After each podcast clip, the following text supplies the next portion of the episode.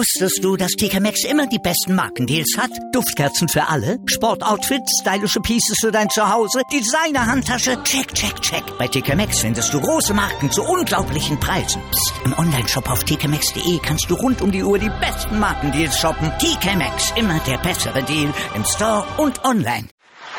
Kaltschneuzig. Der Wintersport-Talk auf meinsportradio.de. Hallo und herzlich willkommen zu einer neuen Ausgabe von Kaltschneuzig, dem Wintersport-Talk auf meinsportradio.de. Mein Name ist Sebastian Müllhoff und in unserer aktuellen Sendung wollen wir mal eine große Vorschau für euch machen, denn die Olympischen Spiele starten ja diese Woche.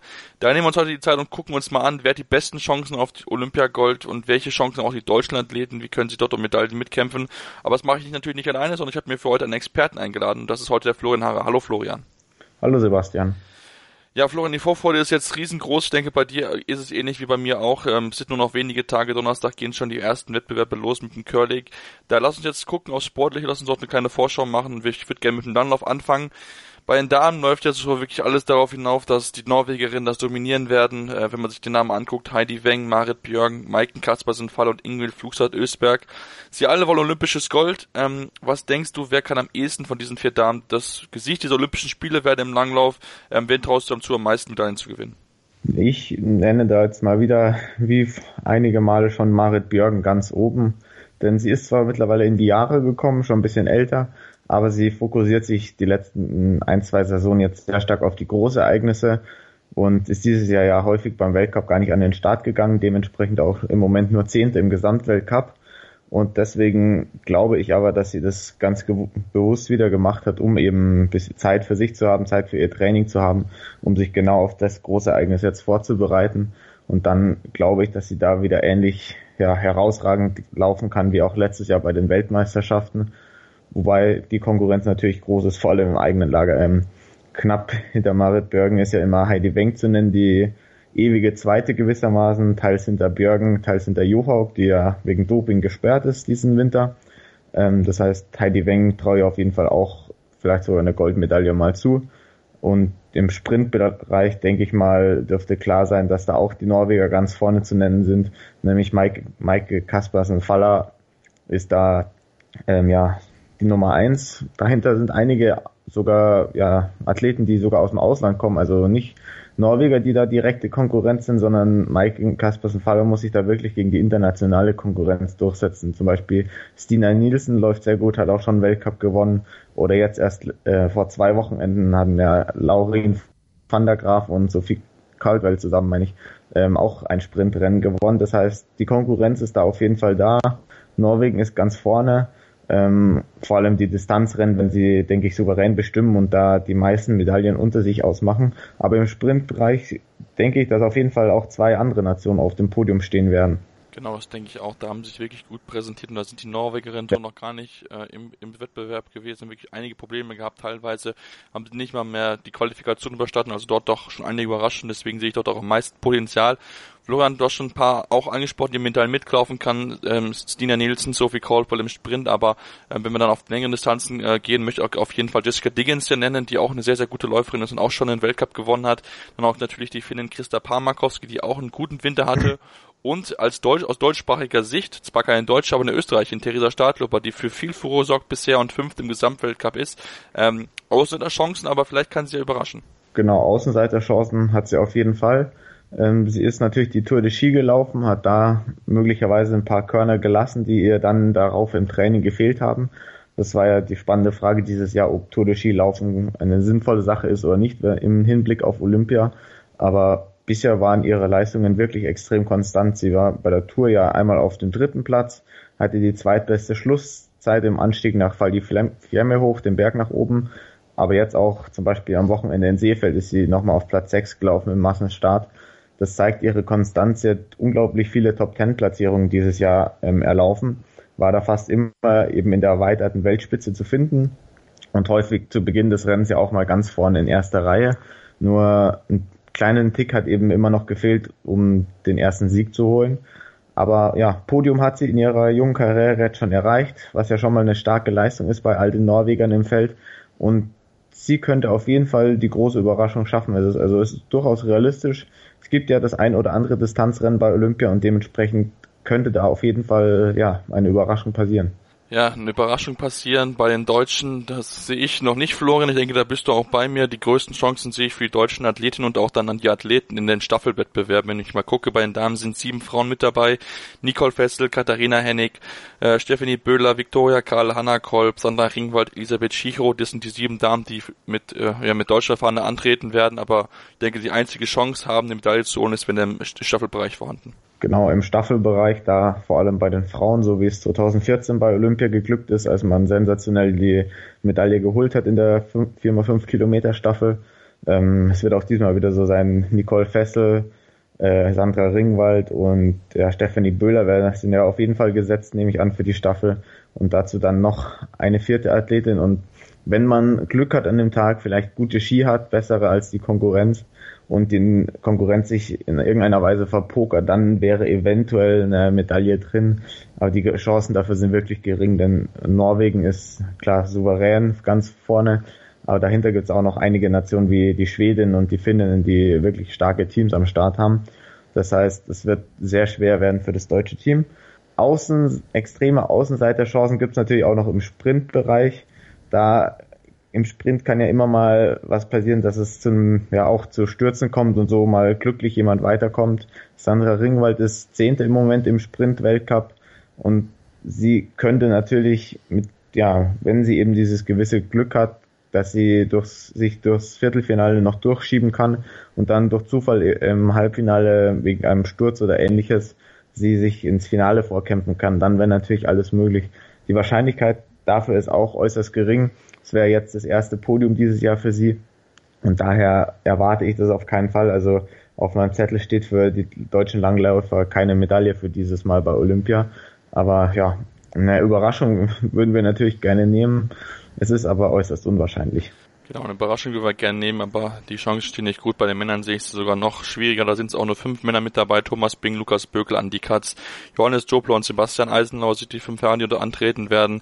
Ähm, sehe ich die Chancen in der Staffel sogar noch geringer, weil es doch stärkere Mannschaften oder einfach gibt. Aber gucken wir dort auf die Einzelwettbewerbe. Florian, Johannes Klebe ist ja so ein bisschen der Shootingstar der Saison, ist dominiert den Weltcup, aber auch ein gewisser Dario Colonia, der ja vor fünf, sechs Jahren schon mal richtig stark war, ist jetzt wieder zurückgekommen, richtig in Form gekommen zu Olympia und wird mit Sicherheit alles dran setzen, gerade auf den langen Distanzen Klebo zu ärgern. Ja, genau. Ich sehe Klebo auf jeden Fall als großen Favoriten im Sprint und dann aber auch noch über diese Distanzen von so 10, 15 Kilometern. Da ist er im Moment wohl der stärkste Athlet im Feld. Wenn es dann aber auf die ganz langen Dinger geht, also der Skiathlon über 30 Kilometer und der Massenstart über 50, kann ich mir vorstellen, dass seine Ausdauer dann nicht ausgeprägt genug ist in seinem jungen Alter, um da ganz äh, vorne zu landen und dass dort dann eher Athleten wie Alex Harvey oder Martin Jönsrud Sundby oder eben ein Dario Colonia noch ein bisschen die Überhand haben. Man hat es diesen Winter ja auch gesehen, im Sprint war er schon überragend, wurde nur eins, ein oder zweimal besiegt und hat sonst alles gewonnen. Auch im Distanzweltcup war er natürlich schon richtig vorne dabei. Aber trotzdem, wenn die wirklich die ganz langen Distanzen gelaufen werden, dann glaube ich tatsächlich, dass die anderen Athleten eben noch einen kleinen Schritt vor ihm sind. Ähm, dementsprechend wird man dann beobachten können, was Dario Colonia macht, ob er, obwohl er die Tour de Ski gelaufen ist, ähm, trotzdem um Goldmedaille auch wieder mitlaufen kann, wie er es in Sochi ja geschafft hat. Ähm, und ja, das sind so die spannenden Fragen. Also auf der Distanz sehe ich andere als Kläbo ganz vorne. Im Sprint auf jeden Fall Kläbo die Nummer eins. Wenn dann gäbe es dann noch einen ähm, ähm, Fe äh, genau Federico Pellegrino, der ihn einmal besiegt hat dieses Jahr. War natürlich eine große Überraschung, als das in Dresden passiert ist. Ähm, das heißt, es ist auch da möglich. Klar, im Sprint kann immer viel passieren, aber die Dominanz, die Johannes Klebo diesen Winter gezeigt hat, war da schon sehr beeindruckend. Und die Art und Weise, wie er die Sprints gewonnen hat, zeigt eigentlich, dass er der Favorit ist und das auch eigentlich nach Hause laufen sollte. Ja, darf, darf man dann gespannt sein, wie es dort sein wird. Es wird die Auftrag werden, dort die Skiathlons machen, was du schon angesprochen hast. Florian Darm fangen an am Samstag, dann die Männer am Sonntag, dann die Sprintdistanzen worauf dann 10 Kilometer Freistil folgt, die Staffeln dann dann noch am Ende machen die langen Distanzen 50 Kilometer, 30 Kilometer in den Abschluss von den Olympischen Spielen. Florian, bevor wir jetzt in die Pause gehen, müssen wir aber auch ein Thema sprechen, was wir eigentlich ausblenden wollen für Olympia, aber was trotzdem im Moment wieder ein Riesenthema geworden ist, und zwar ist jetzt eine eine, ja, eine Studie rausgekommen, eine Datenbank ist übermittelt worden äh, von Whistleblowern und dort ist festgestellt worden, dass in dem, von dem, im Jahr 2001 bis 2010 wohl rund ein Drittel aller, Ski Skilanglaufmedaillen bei Olympischen Winterspielen und bei Weltmeisterschaften im Langlauf wahrscheinlich gedo ähm, gedopt sind, beziehungsweise sehr auffällige Blutwerte dort haben und es sehr wahrscheinlich ist, dass dort Blutdoping stattgefunden hat. Ähm, ja, Schlagzeilen, die wir eigentlich vor Olympischen Spielen nicht lesen wollen. Nee, nichts, was man jetzt lesen will.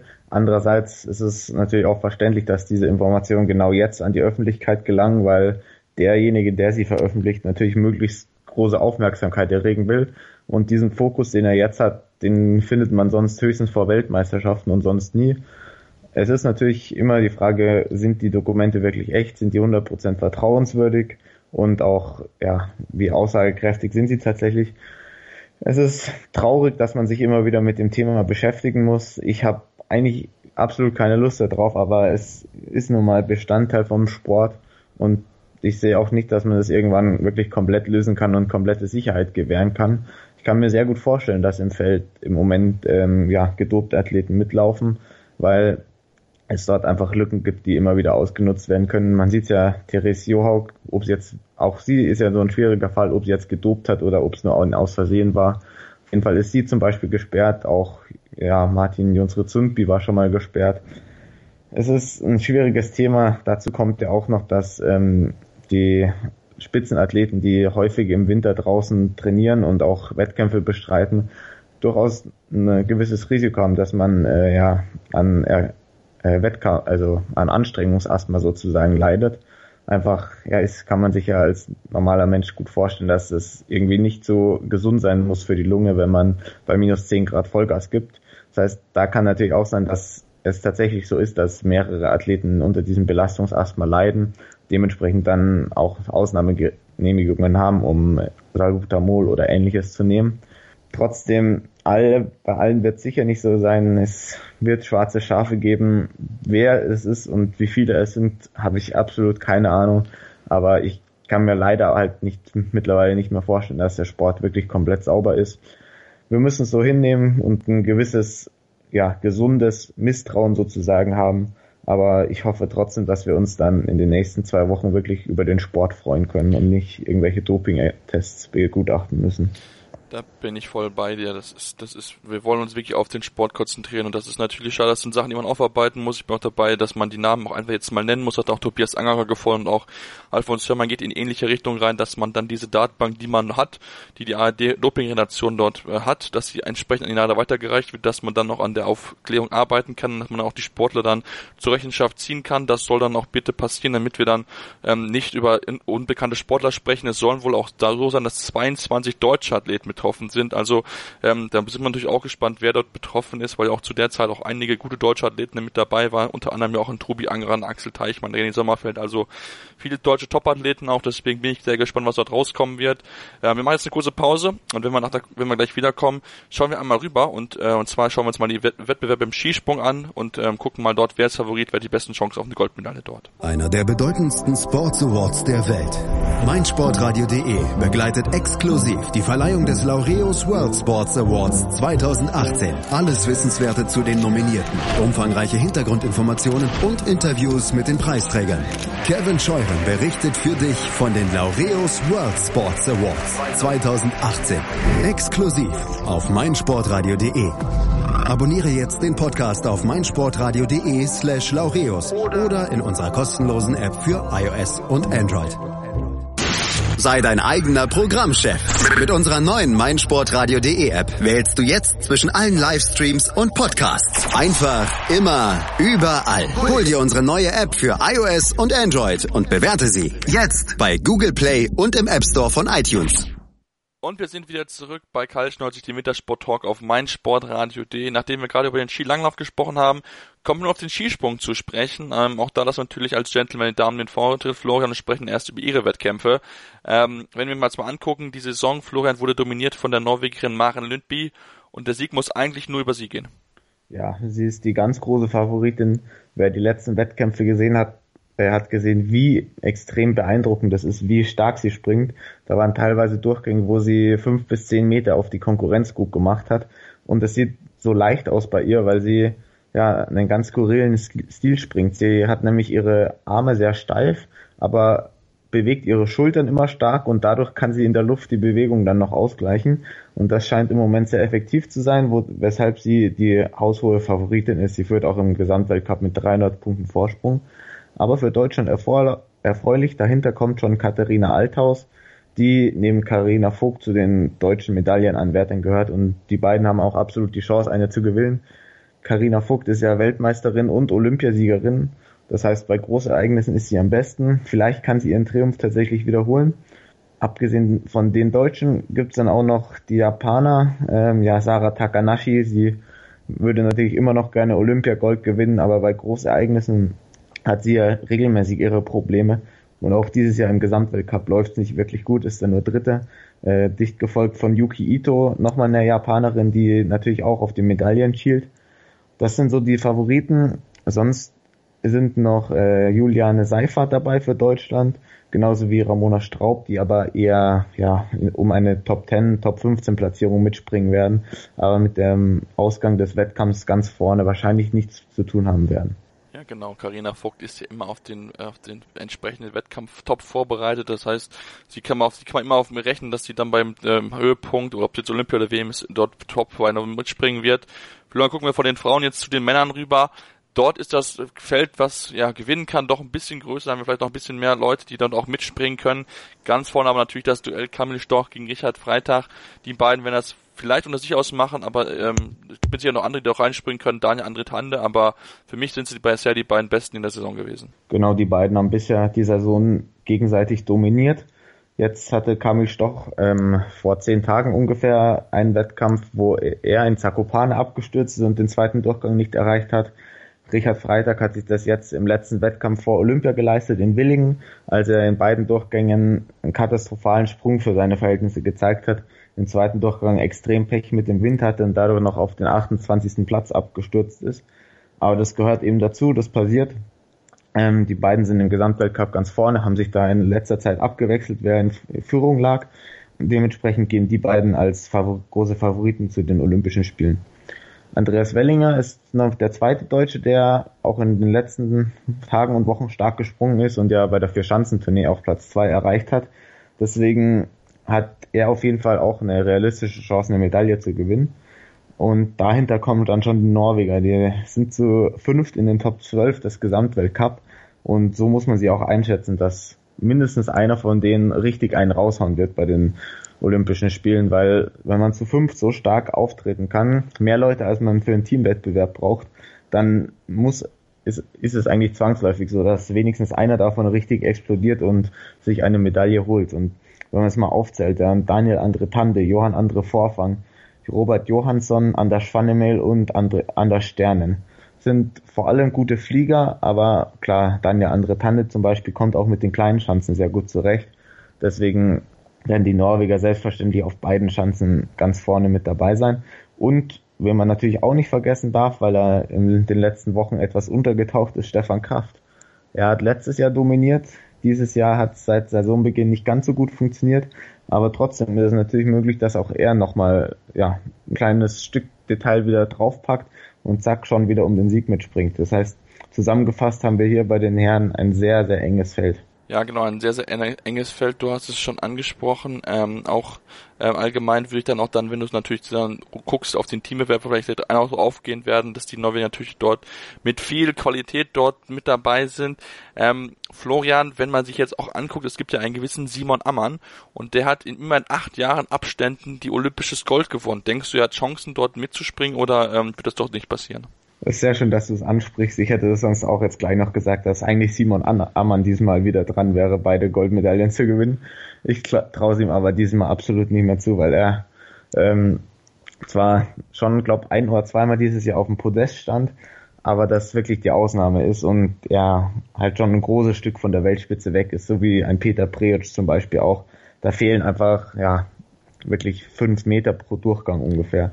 Und das ist halt schon ein ziemlich großes Stück. Das wird er so nicht gut machen können, auch wenn er nochmal, wie zum Beispiel bei Olympia 2010, eine besondere Sprungfeder für seinen Skischuh ähm, entwickelt oder sonst irgendwas. Ich traue ihm nicht zu. Er hat es viermal geschafft, Gold zu gewinnen und dabei wird es, denke ich, auch bleiben. Das denke ich auch. Ähm, da im Einzelspringen sehe ich ihn nicht als nicht als Favoriten. Als Außenseiter habe ich noch den Japaner Junshio Kobayashi mit dabei, der gute Sprünge gezeigt hat, jetzt zum Ende ein bisschen nachgelassen hat, aber hatte gerade die Tour vier Schanzenturnier wirklich sehr gut gesprungen, sehr solide. War nicht ganz fürs Podest, aber sollte man trotzdem nicht außer Acht lassen. Ähm, Florian, ich habe gesagt, gucken wir mal zum Team an und da sind die Norweger ja wirklich der absolute Favorit auf den Sieg. Sie können sich eigentlich nur selber schlagen und dahinter, da müssten dann die Deutschen schon sagen, Platz zwei sollte eigentlich das Ziel sein, weil sie wirklich ein gutes Team dabei haben. Genau, sehr schön zusammengefasst. Ähm, mit Markus Eisenbichler noch und mit Karl Geiger hat man da ein sehr gutes Team. Vielleicht springt auch Stefan Laie. Ähm, das wird sich noch zeigen, wie es schlussendlich äh, beschlossen wird, wie gesprungen wird. Aber an den Norwegern wird wahrscheinlich kein Weg vorbeiführen. Da müsste jeder seine absolute bestmögliche Leistung bringen an dem Tag, weil Norwegen vom ganzen Team so stark ist.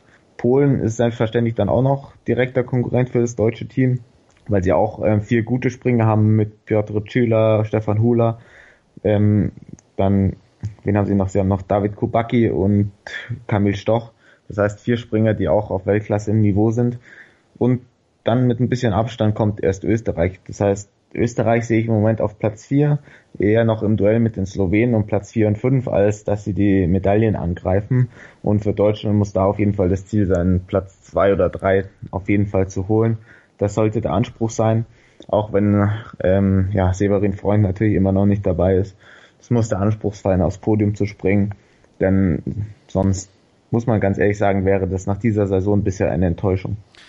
Ja, das denke ich auch. Wenn man keine Medaille als Team holen würde bei Olympia, wäre das auf jeden Fall eine Enttäuschung.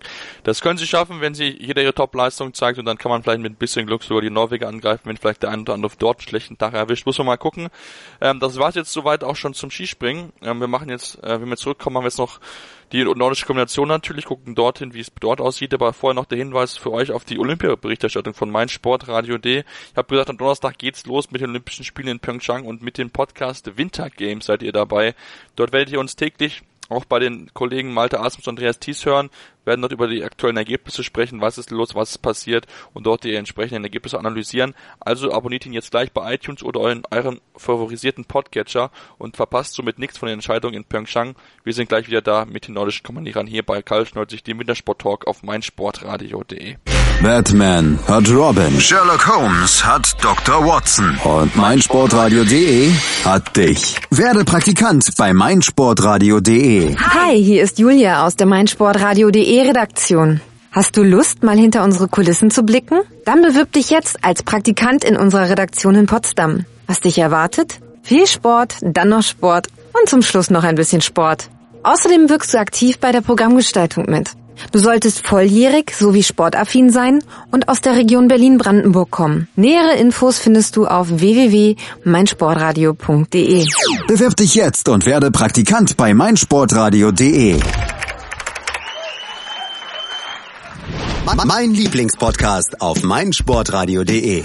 Hallo, hier ist Malte Asmus. Immer werktags bekommst du bei mir in der Sportshow die wichtigsten Sportthemen des Tages serviert. Dir schmeckt unser täglicher Sportshow-Cocktail besonders gut? Dann gib uns dein Feedback auf iTunes und bewerte die Sportshow mit fünf Sternen. Dir gefällt, was du hörst? Dann rezensiere unsere Sendungen jetzt auf iTunes und gib ihnen fünf Sterne. Wie bereits angekündigt, gucken wir jetzt zu den nordischen Kombinierern. Mein Name ist Sebastian und bei mir ist immer noch Florian Harrer. Florian, in diesem Winter haben die Norweger in den Weltcup im nordischen Kombination wirklich dominieren können. In den letzten Wochen hat sich jetzt aber wirklich der Japaner Akito Watabe äh, nach vorne gepirscht. Überragende Form, gerade von der Schanze. Ähm, ja, die Frage, die ich mir stelle, wer wird das gewinnen? Wird das Akito Watabe gewinnen? Ich sehe ihn eigentlich als etwas schwächeren Läufer für den, im Gegensatz zu den Norwegern, die ja wirklich mit einer äh, unglaublichen Konstanz und mit vielen Top-Leuten vorne mitlaufen können. Ja, der Akito Watabe springt sehr gut, hat er vor allem in Seefeld gezeigt, wo er auf der Schanze den Grundstein zum Sieg gelegt hat und dort schon einiges an Vorsprung immer rausgeholt hat. Ähm, die Norweger haben halt den Vorteil, dass sie breit aufgestellt sind, weil sie wahrscheinlich ja Magnus Rieber ähm, nach ganz vorne springen lassen werden. Das heißt, er wird im Langlauf vorne loslaufen. Dann gibt's Espen Andersen und Jan Schmid, die ein bisschen dahinter in der Gruppe sein werden. Und dann noch Jürgen Grorbach, der mit den ganz starken Läufern mitlaufen wird und wahrscheinlich einen etwas größeren Rückstand auf Riva hat von ungefähr einer Minute. So ist es dort wahrscheinlich aufgeteilt, so war es im Laufe der Saison, beziehungsweise so hat es sich auch auf den ersten Langlaufkilometern immer entwickelt. Und Akito Watabe, er springt so stark, dass er meist sogar vor Jan Schmid landet im ähm, Skisprung. Das heißt, er hat da schon natürlich einen kleinen Vorteil, weil er ein bisschen vor den Norwegern ist. Je nachdem, wie die Renngestaltung sein wird, ähm, äh, wird, man dann sehen, ob Watave noch eingeholt wird oder nicht.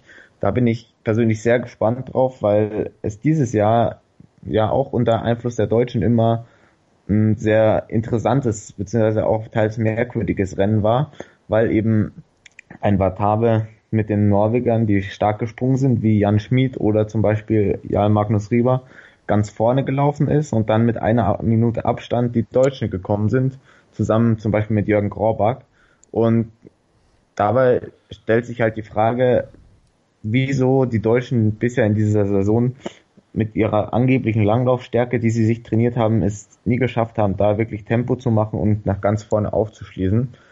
Weil sie sind diejenigen, die im Moment hinterher springen und dementsprechend Tempo machen müssen, während die Norweger sich das eher anschauen können. Jürgen Graubach zum Beispiel, wenn er vor sich noch drei Norweger hat in anderen Gruppen, dann hat er keine, kein Interesse daran, Tempo zu laufen und nach vorne aufzuschließen, um seine Teamkameraden ähm, einzuholen, sondern das sollen die anderen Teams machen. Und die haben sich in den meisten Wettkämpfen dieses Jahr nicht dazu in der Lage geführt. Das heißt, die Norweger haben eben dieses breite Team mit den starken Springern, die vorne laufen können. Die Deutschen haben das im Moment nicht. Erik Frenzel springt nicht wie in den letzten Jahren, sondern ja, springt im Bereich Platz 10, Platz 15 ungefähr im Moment. Und das reicht ihm eben nicht, um sein Rennen, wie es die letzten Jahre gezeigt hat, laufen zu können, dass er immer vorne mit Kontrolle hatte, maximal 30 Sekunden vom Führenden weg war und dort auch schnell hinkommen konnte, sondern ja, es ist eher schwierig geworden, weil die Deutschen aufgrund eben dieser Sprungschwäche dieses Jahr immer aufholen mussten und da liegt persönlich meine Hoffnung, dass eben dieses Springen jetzt bei Olympia endlich besser wird, weil sonst wird es ganz schwierig für das deutsche Team. Ja, das, das denke ich auch. Einzelmedaille wird wirklich eine große Herausforderung schon werden, jeglicher Form.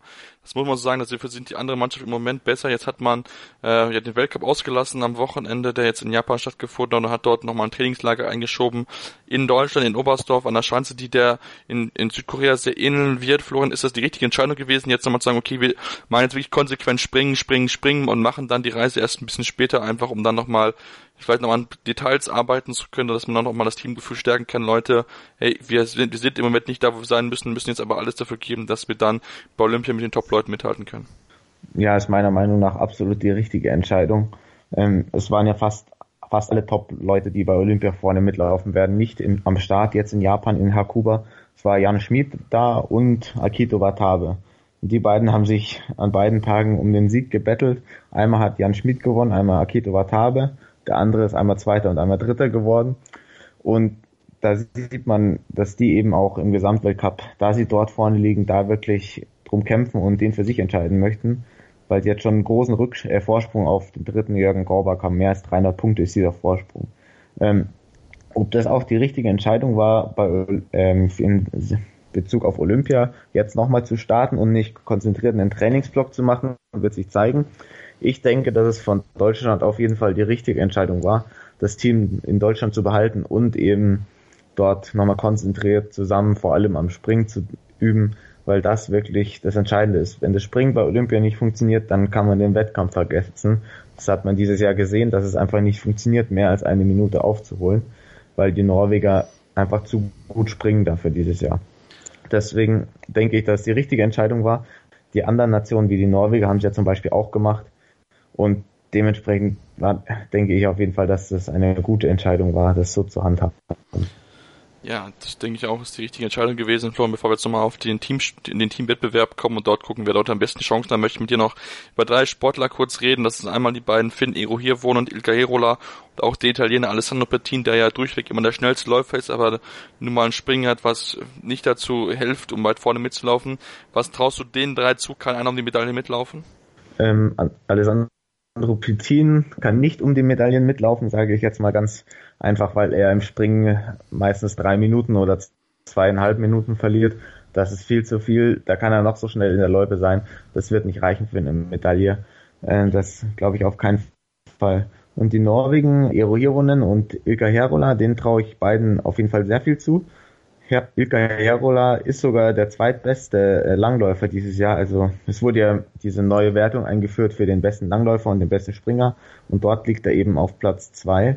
Das zeigt seine Klasse auf der, in der Spur und die wird ihm auch helfen, denke ich, denn er kann zumindest einigermaßen Skispringen, also deutlich besser als Alessandro Pitin zum Beispiel.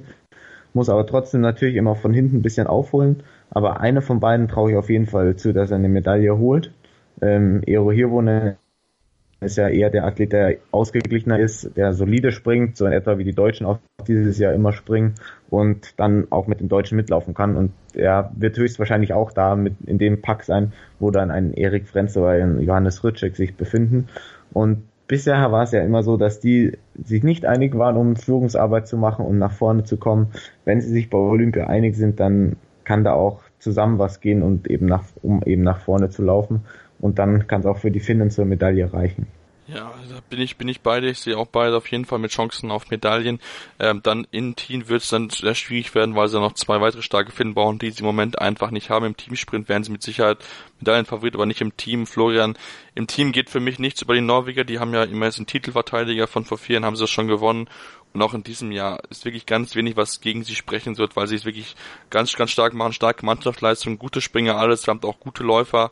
Ähm, da sehe ich nicht, dass die Deutschen oder vielleicht die Österreicher dort den ähm, ja, Norweger gefährden können.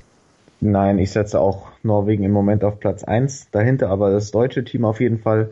Und dahinter dann Österreich im Kampf mit Frankreich. Ähm, ja, wohl um die, das, den letzten Podestplatz. Japan könnte eine, eine Rolle spielen aber wahrscheinlich ist da Akito Watabe einfach alleine sozusagen als herausragender Athlet und er wird es wohl nicht schaffen, die Leistung der anderen noch rauszuholen. Ähm, bei Deutschland im Teamwettbewerb muss man noch sagen, dass Vincent Geiger dabei ist. Und bisher hatte ich diese Position von ihm ja als vierten Athleten als absolute Schwäche für das Team angesehen. Aber jetzt, spätestens seit dem Seefeld-Triple, ist er ist das nicht mehr die schlechteste Stelle im Team, sondern vielleicht sogar eine der beiden besten, denn Vincent Geiger ist ja, ist ja jung und als junger Athlet läuft man in der nordischen Kombination vor allem immer einen Sprung und beziehungsweise springt einen Sprung und läuft dann im Wettkampf fünf Kilometer. Das heißt, auf dieser fünf Kilometer Strecke, die dort gelaufen wird, ist er sehr stark und da hat er es auch letztens zum Beispiel im letzten Teamwettbewerb geschafft, auf Jürgen Graubach mehr als 20 Sekunden rauszulaufen. Und Jürgen Graubach, weiß man, ist einer der besten Läufer im Feld. Daher hat Deutschland vielleicht jetzt bei Olympia doch die Chance, im Teamwettbewerb ähm, tatsächlich auch Norwegen zu schlagen, weil Vincent Geiger vor allem auf dieser kurzen Strecke so, so stark in Form ist und es eben im See, in Seefeld gezeigt ist, dass er auch im, äh, gezeigt hat, dass er auch im Sprint ganz stark sein kann und dadurch Deutschland jetzt plötzlich vier ausgeglichene Athleten hat. Wenn sie im Springen wieder mal einigermaßen dranbleiben können an einem Rieber und einem Andersen zum Beispiel, die wahrscheinlich dort gut vorlegen werden, dann traue ich Deutschland da sogar den Olympiasieg zu. Es hängt alles daran, ob sie im Springen noch ein bisschen näher an Norwegen rankommen oder nicht jetzt in den letzten Tagen ja, da muss man mal gucken, muss man abwarten, wie dann das Trainingslager sich ausgewirkt hat, wie sie dann, äh, wie sie dann rauskommen werden. Das war jetzt zu den Kombinierern. Wir machen noch eine kurze, wir machen eine kurze Pause und kommen dann wieder mit den Ski-Alpinistinnen. Ähm, ihr hört hier Karl Stolz, die Wintersport-Talk auf meinsportradio.de, wo es Sport auf die Ohren gibt, rund um die Uhr, live und als Podcast. Bully Special. Zwei Stunden, neun Partien, 18 Teams. Kevin Scheuren macht euch heiß auf die Bundesliga. Taktik, Tipps und Tore.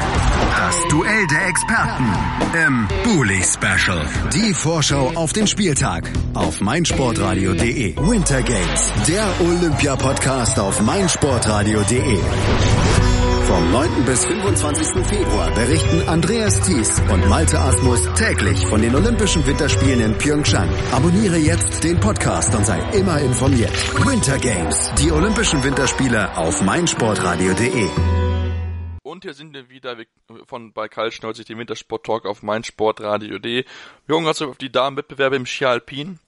Ähm, fangen wir an mit dem Slalom dort und Florian, wenn wir ganz ehrlich sind, führt dort eigentlich keinen Weg vorbei an, an der Amerikanerin Michaela Schiffrin, auch wenn sie jetzt Probleme hatte am vorletzten Wochenende, aber ich sehe nicht, dass sie Gold nicht gewinnen sollte. Nee, ich gehe auch davon aus, dass sie Gold gewinnen wird, denn sie hat es ja schon mal geschafft und auch bei Weltmeisterschaften hat sie ja schon abgeräumt, das heißt, sie ist erfahren genug dass sie sich jetzt nicht irgendwie ähm, verunsichern lässt davon, dass sie mal ausgeschieden ist und mal nicht gewonnen hat. Das gehört dazu. Das wird ja jetzt aber so schnell wahrscheinlich nicht wieder passieren. Und daher ist sie die ganz große Favoritin. Die spannende Frage ist eigentlich nur, was wird dahinter passieren?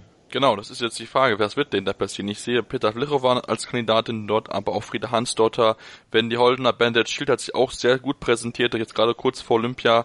Melanie Meyer sollte man auch nicht außen vor lassen. Also gibt dort einige Kandidatinnen, die durchaus um die Medaille mitfahren können. Ja, ich sehe das sogar auch ziemlich genau in der Reihenfolge, wie du es gesagt hast. Ähm, also ich würde einen Cut machen nach Wendy Hollner, sie, Frieda Hansdotter und Peter Vlhova sind die drei Athletinnen, die ich auch noch auf Platz zwei und vier tippen würde. Wahrscheinlich Flova und Holdener aufs Podium, Hans Dotter knapp dahinter.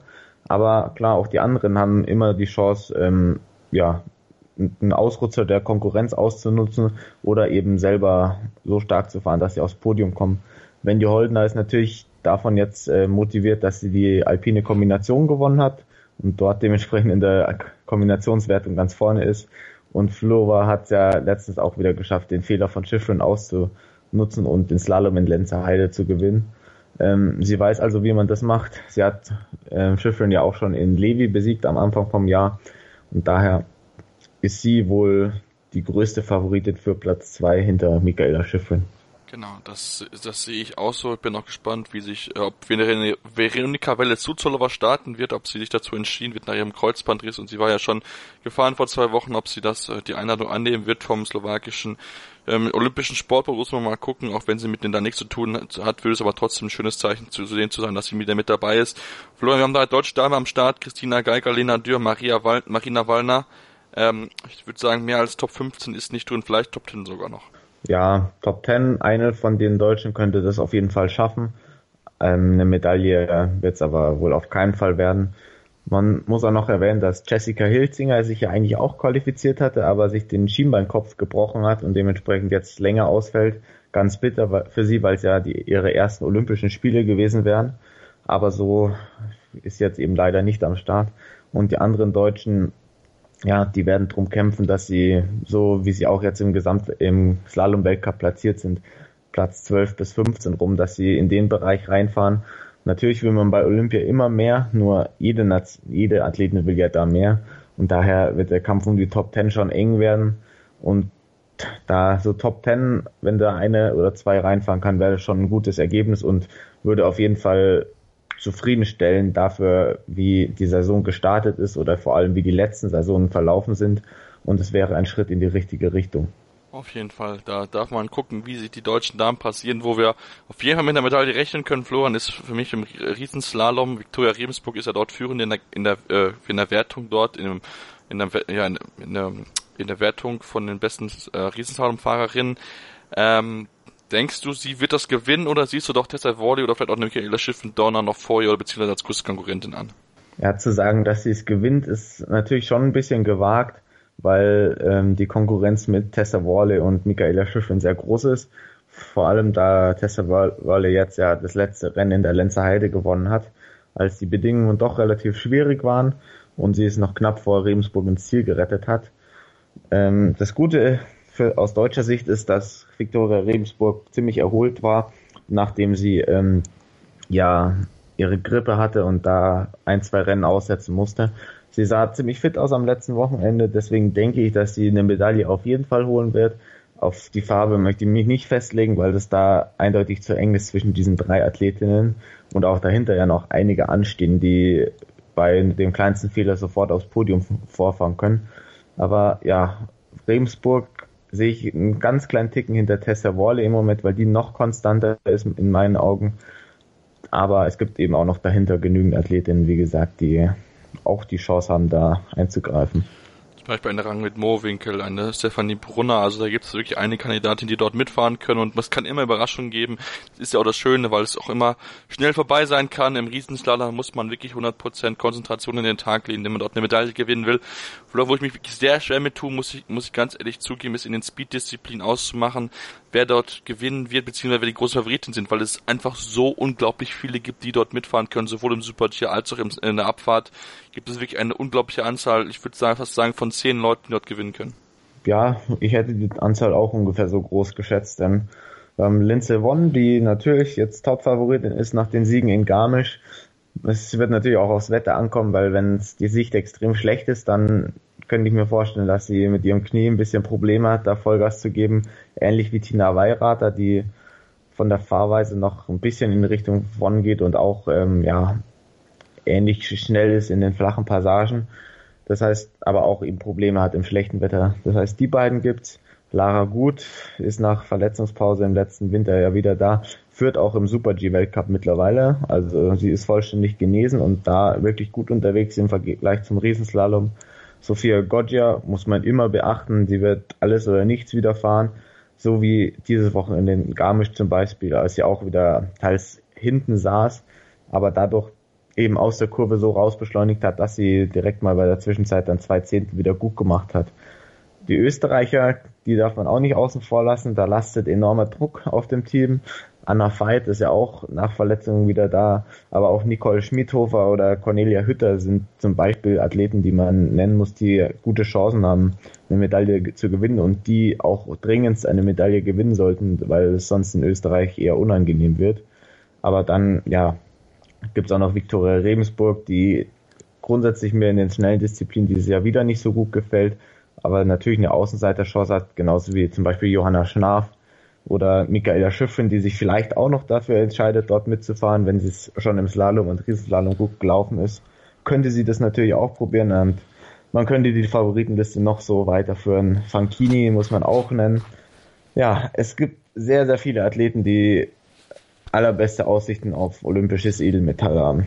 Ja, genau. Es gibt dort viele Athletinnen, die dort dann um, um die um mit dem Medaillen mitfahren wird. Ich bin da wirklich sehr, sehr gespannt, weil es wirklich sehr, sehr schwierig ist. Ähm, es wird auch von der Pistenverhältnisse abhängen. Ich denke, auch die Startnummer wird ganz entscheidend sein dort. Also wird dort viel abhängen von auch den äußeren Bedingungen. Da muss man wirklich sehr, sehr gespannt darauf sein. Wir machen jetzt eine kurze Pause als jetzt zu den Damen soweit durch war und gehen dann rüber zu den Männern ähm, wo aus deutscher Sicht ähm, mit natürlich den vielen Verletzungen, die es jetzt gegeben hat, mit Stefan Luiz und Felix Neureuter, gerade das Technikteam wirklich gebeutelt an den Start geht. Und an dieser Stelle möchte ich euch noch auf unsere Social Media Kanäle hinweisen. Ihr könnt mit uns natürlich in Kontakt treten. Über Twitter findet uns unter dem Handle Kaltschneuzig und auf Facebook unter dem Namen auch Kaltschneuzig. Also liked uns dort, beziehungsweise folgt uns dort, damit ihr immer up to date sind und auch immer die neuesten Sendungen dort hören könnt und auch mit uns in Kontakt treten könnt und dann wisst ihr über die, äh, euch über, über die aktuellen Ergebnisse ähm, auf dem Laufenden halten können. Und dann machen wir gleich hier weiter mit den Männern im Ski Alpin bei Culture als Gewinner Sport Talk auf meinsportradio.de. Hallo, mein Name ist Florian Fritsch, ich bin European Tour Professional und ihr hört meinsportradio.de. Hören, was andere denken auf meinsportradio.de meinsportradio.de Go Snooker mit Andreas Thies. Wie bereits angekündigt, gucken wir jetzt auf die Männerwettbewerbe im Ski Alpin. Ich habe es schon gesagt, Florian, dem DSV-Team fehlen Stefan Lutz und Felix Neurotter zwei potenzielle Medaillenkandidaten. Jetzt in den technischen Disziplinen Stefan Luiz ein bisschen, beziehungsweise ähm, Linus Strasser so ein bisschen der, der Hoffnungsträger und vielleicht auch Fritz Dopfer. Ähm, aber der Medaille dort zu erwarten ist, glaube ich, vermessen, oder? Nee, eine Medaille zu erwarten wäre irgendwie falsch. Und so ist es jetzt tatsächlich so, wie ich es vor einem Jahr, vor drei Jahren, vor vier Jahren, vor fünf Jahren niemals gedacht hätte die deutschen Medaillenhoffnungen bei den Ski-Alpin-Herren liegen tatsächlich im Speed-Team und es gibt dort gewisse Chancen, während es sie im Technikbereich nicht gibt. Vor, ja, vor, vor ein paar Jahren wäre es komplett undenkbar gewesen, diese, diesen Gedanken auch nur zu haben. Jetzt ist es aber so, eben durch die Verletzungen, die die Deutschen quasi aus der allen Chancen eliminieren. Dementsprechend muss sich ja Deutschland eher wohl mit der Zuschauerrolle begnügen. Fritz Dopfer, klar, wird fahren können und wird auch vielleicht einen Schritt in die richtige Richtung machen, von wegen äh, Genesung seines, seines Fußes. Aber trotzdem ganz vorne wird eine andere Musik spielen und da werden andere Athleten zu finden sein. Ja, mit, mit dabei ist auch noch ähm, Alexander Schmid, der aber als junger Fahrer äh, letzte Medaille zu erwarten oder eine Top Ten Platzierung ist vielleicht schon ein bisschen zu viel verlangt, aber mal gucken, vielleicht kann er dort auch überraschen. Wenn wir uns immer die Favoriten angucken, müssen wir sagen, dass sowohl im Slalom als auch im Riesenslalom Marcel Hirscher der große Favorit ist und er sich jetzt endlich krönen kann und es auch eigentlich tun sollte mit dieser unglaublichen Leistung, die er bisher gebracht hat, obwohl er so lange verletzt war. Ja, genau. Er hat jetzt eben die große Chance, endlich sein olympisches Gold zu gewinnen. Er hat bisher nur einmal Silber geholt Und das fehlt ihm noch in der Liste der ganz Großen. Er hat alles gewonnen, sechsmal Gesamtweltcupsieger. Aber wenn er bei Olympia kein Gold gewinnt, dann fehlt eben für immer irgendwas in seiner Sammlung. Deswegen wird er nochmal besonders Druck verspüren, wenn ein Marcel Hirscher noch Druck verspürt, so kalt wie er ist. Ähm, und er ist auch ganz klar Favorit in den zwei Disziplinen. Im Riesenslalom hat er es in Garmisch demonstriert, wieso er der Beste in der Disziplin ist, weil er offen, offensichtlich mehr Kraft hat als alle anderen und jedes Tor mehr attackieren kann und auch bei einer Kurslänge von einer Minute 20 unten raus immer noch die Ausdauer hat, um da eben Vollgas zu geben und dort nochmal Vorsprung rauszuholen. Er ist deswegen der haushohe Favorit, aber Henrik Christoffersen wird ihm vor allem im Slalom ganz eng auf der Spur sein und auf jeden noch so kleinen Fehler lauern, damit er eben zuschlagen kann.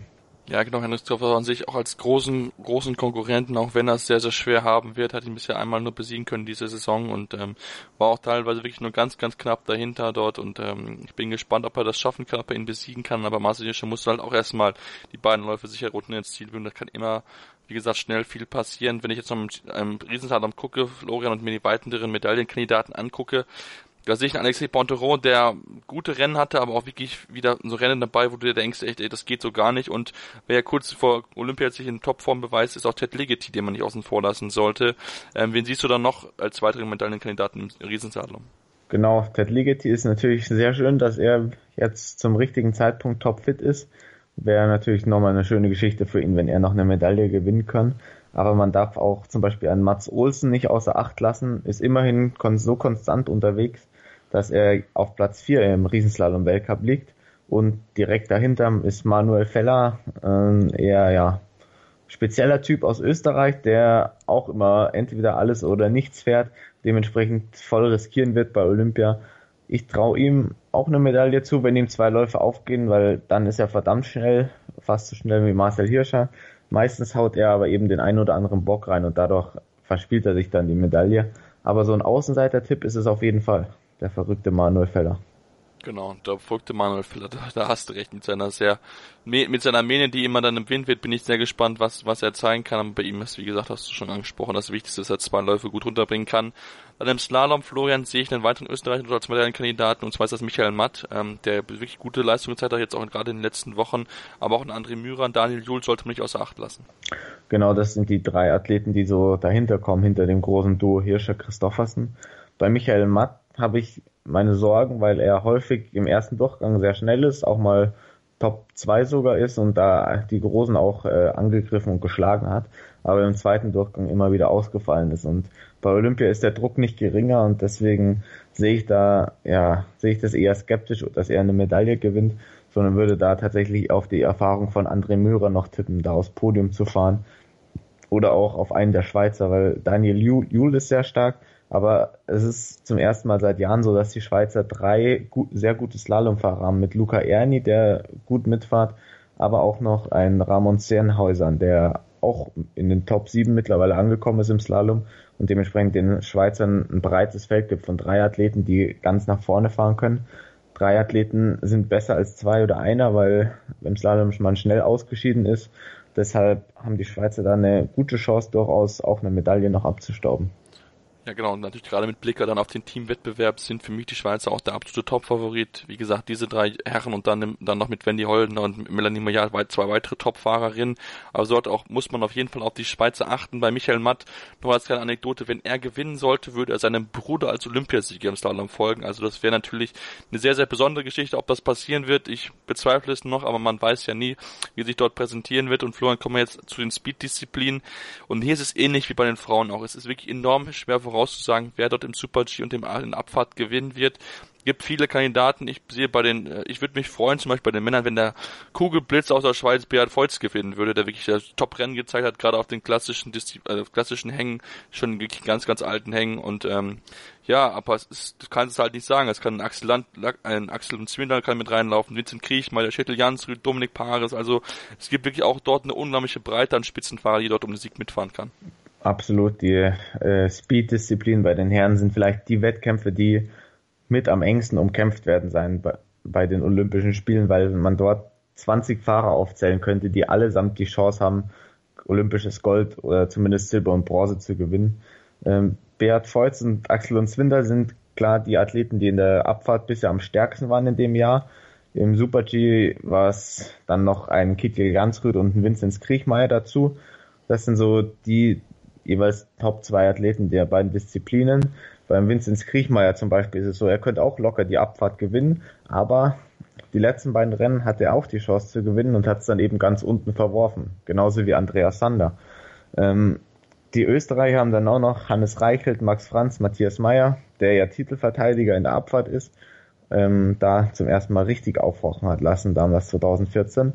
Das heißt, dort ist das Team sehr breit aufgestellt, aber auch die Italiener haben zum Beispiel Peter Phil, Werner Hehl, Christoph Innerhofer, der auf Eising-Kursen immer da ist, Dominik Paris darf man nicht vergessen. Also auch da sind vier extrem starke Athleten.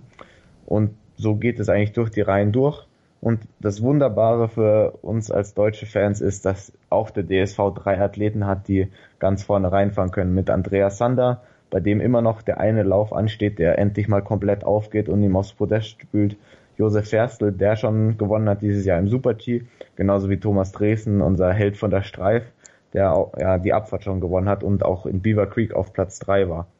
Wir haben also drei Athleten, zwei Disziplinen und es gibt so eine, tatsächlich so eine kleine Chance, dass eben einem von den sechs Läufen, dass einer davon komplett aufgeht, fehlerfrei. Und dann hätte Deutschland in den Speed-Disziplinen eine Medaille nach Markus Wasmeier das erste Mal wieder die Chance ist so groß wie seit eben wohl 1994 in Lillehammer nicht mehr. Und man kann nur alle Daumen drücken, dass es was wird. Ich, ich kann es mir einfach nicht verkneifen, da so, ein kleines bisschen echt wirklich die Hoffnung zu haben, dass, dass da was dabei rauskommt. Aber das Feld ist auch so, so dicht. Ein kleiner Fehler und du bist sofort weg und eine Sekunde hinten und dann bist du auf Platz 10, Platz 20 irgendwo ja, das ist die Abfahrt und der Super G werden zwei der absoluten Highlights bei den Olympischen Spielen. Davon gehe ich auf jeden Fall aus. Das ist wirklich eine sehr, sehr enge, enge Kiste dort. Da wird, äh, kann wirklich eine Überraschung wieder passieren. Da bin ich sehr, sehr gespannt, was dort dann noch passieren wird. Und bevor wir jetzt in die Pause gehen, noch einmal zum Teamwettbewerb. Ich habe es schon kurz angeklingen lassen. Ähm, der Teamwettbewerb ist ja, ähm, wird normalerweise nicht gefahren, also wirklich eine ganz, ganz selten gefahren im Weltcup. Ich glaube immer nur zum, Welt, ähm, zum Weltcup-Finale dort. Ähm, deutsche Mannschaft wird dort antreten, hat sich gerade in den City, City Events eigentlich gut verkauft, mit einem, natürlich einem Nino Strasser, der dort immer top vorne mit dabei fahren kann, aber auch Christina Geiger, Lena Dürr haben dort gute Ansätze gezeigt. Denkst du, die Deutschen können dort mit ein bisschen Glück bei der Auslosung was reißen? Beziehungsweise, wen siehst du dort als großen Favorit? Siehst du auch die Schweizer wie ich vorne oder siehst du dann noch vielleicht die Österreicher oder die, äh, die Schweden zum Beispiel mit nach vorne? Ich sehe die Schweizer tatsächlich auch ziemlich weit vorne, ja. Ähm, die Norweger würde ich auf keinen Fall vergessen, weil die ähm, ja sehr stark auf den Riesenslalom, diesen Parallelslalom in ihr Training integrieren und dementsprechend natürlich vor allem beim Start immer stark sind und dort gute Reaktionszeiten aufweisen. Und sie haben ja sowohl bei den Männern als auch bei den Frauen zwei Athleten, die da stark fahren können mit Christoffersen und dann ja, ist die Frage, wie man aufstellt, ob man zum Beispiel einen äh, Kilde noch aufstellt oder eher auf einen Jansrud setzt oder Swindal, die können das alles fahren. Wahrscheinlich wird's Kilde machen und bei den Damen mit Rangel Mowinkel hat man die eine Athletin und dann zum Beispiel eine, ähm, Nina Löset oder ähnliches, die auch sehr hohes Niveau dort fahren können. Daher setze ich Norwegen auch noch aufs Podium drauf. Und dann die Schweden spielen dort auch in diesem Wettbewerb immer wieder eine starke Rolle. Österreich kann man aber auch nicht außen vor lassen und weil Österreich ist ja eh Alpinnation Nummer eins, die da zählt in jedem Wettbewerb eigentlich nur die Medaille, deswegen muss man sie da auch dazu nehmen. Und für Deutschland wäre es schon eine große Überraschung, wenn sie es schaffen. Ähm, sie sind Außenseiter, klar. Ihr Vorteil ist, dass sie Lino Strasser haben, der in diesen Parallelrennen immer sehr stark abliefert. Wenn dann eben noch die, ja, die Leistung von einem oder zwei weiteren dazukommen, dann gewinnt man das Duell. Und daher ist die Möglichkeit da, zumindest die erste Runde mal zu überstehen. Danach wird es ein bisschen mit Losglück, aber auch mit ja, Glück im Lauf dann zu tun haben. Und dann wird es eher schwer. Ja, da darf man, darf man dann mal gespannt sein. Wie gesagt, die Auslosung ist natürlich dort auch ganz, ganz wichtig. Wenn man versucht, den Top-Mannschaft aus dem Weg zu gehen, dann kann man es vielleicht schaffen. Es fehlt noch so der zweite, zweite Fahrer neben Lino Straße bei den Herren, wer dort eintreten kann, bin ich sehr, sehr gespannt. Damit sind wir jetzt beim Ende mit zum Ski Alpin, machen jetzt eine kurze Pause und gucken dann auf die Biathletin ein und schauen dort, wer am besten die Möglichkeiten hat, dort ähm, ja die Olympischen Spiele zu dominieren. Hören, was andere denken. meinsportradio.de. Like it auf Facebook slash meinsportradio. Chip and Charge mit Andreas Thies und Philipp Jobert. Alle Infos zum aktuellen Tennisgeschehen. Um den Platz, am Platz, auf dem Platz. Chip and Charge auf meinsportradio.de. Und wir sind wieder zurück bei Karl Scholz, dem Wintersport Talk auf meinsportradio.de. Mein Name ist immer noch Sebastian Mühlenhoff und bei mir ist mein Experte Florian Harrer. Florian, wir gucken jetzt mal ähm, zum Biathlon, nachdem wir gerade über den Ski Alpin gesprochen haben. Und fangen mit dem Sprinterdamen an. Dort kann Anastasia Kusmina zum dritten Mal in Folge Olympiagold gewinnen und das ist, ist schon so, dass sie überhaupt zweimal in Folge es hat gewinnen können. Das hat vorher noch keine Biathletin geschafft. Und jetzt die Frage, Florian, wird sie es zum dritten Mal in Folge schaffen, dort Olympiagold zu gewinnen? Ich glaube nicht, dass sie es schafft, weil ihre Form in den letzten Wochen ein bisschen bergab gegangen ist. Ähm, sie hat ein bisschen geschwächelt in Ruppolding und auch in Antolz, auch wenn sie da im Massenstart wieder auf Platz zwei gelaufen ist die Formkurve von ganz zu Beginn der Saison war nicht mehr ganz so da. Deswegen tippe ich doch mal auf einen anderen Olympiasieger im Sprint der Damen. Ja, wenn siehst du dann, dann entsprechend von euch, weil ich bin auch bei dir, die, die, die gerade die Shooting Percentage von 82 Prozent, also die Trefferquote von 82 Prozent ist dann doch weniger als zum Beispiel eine Laura Dahlmeier, die mit 88 Prozent dort gut mit dabei ist, gut weit vorne mit dabei, beziehungsweise 89 Prozent, so ist es richtig. Ähm, ist dann auch sie eine mit der Favoritin oder siehst du dann eine Kaiser Meckereien oder aber auch eine Dorothea Ravira, eine Daria Domacev als die großen Favoriten? Du hast immerhin schon mal alle genannt, die potenziell eigentlich ähm, ja, zur Verfügung stehen. Ähm, Denise Herrmann muss man natürlich auch noch dazu nennen, weil sie die schnellste Laufzeit laufen kann, auf jeden Fall, wenn es sein muss. Und da es im Sprint nur zwei Schießen gibt, ist da natürlich die Chance, wenn man ein bisschen Glück hat, bei ihrer äh, Schussgenauigkeit von 80 Prozent ungefähr, mit ein bisschen Glück trifft man mal alle zehn Scheiben und dann stände einem Olympiasieg eigentlich nichts mehr im Weg. Das heißt, ist, sie ist da auf jeden Fall auch mit in der Verlosung drin.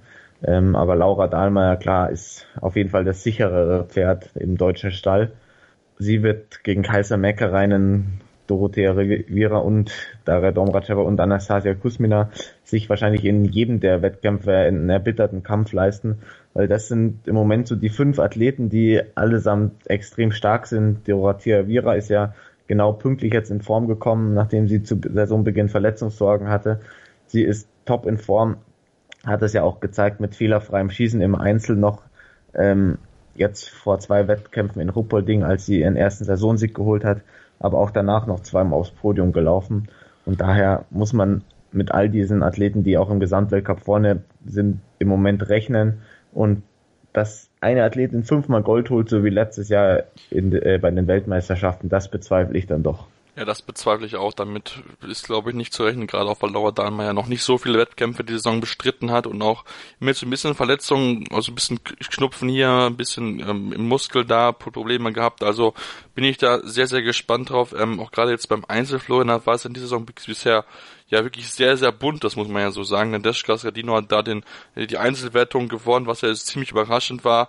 Ähm, was ist denn, was, was ist denn dort? Wen siehst du dort vorne? Kann Skadino holen? Ich vom Gefühl würde sagen, nein, einfach weil sie damals, als sie den Sieg geholt hat, wirklich viel Glück hatte mit den Bedingungen. Das war ja wirklich ein absolutes Windchaos.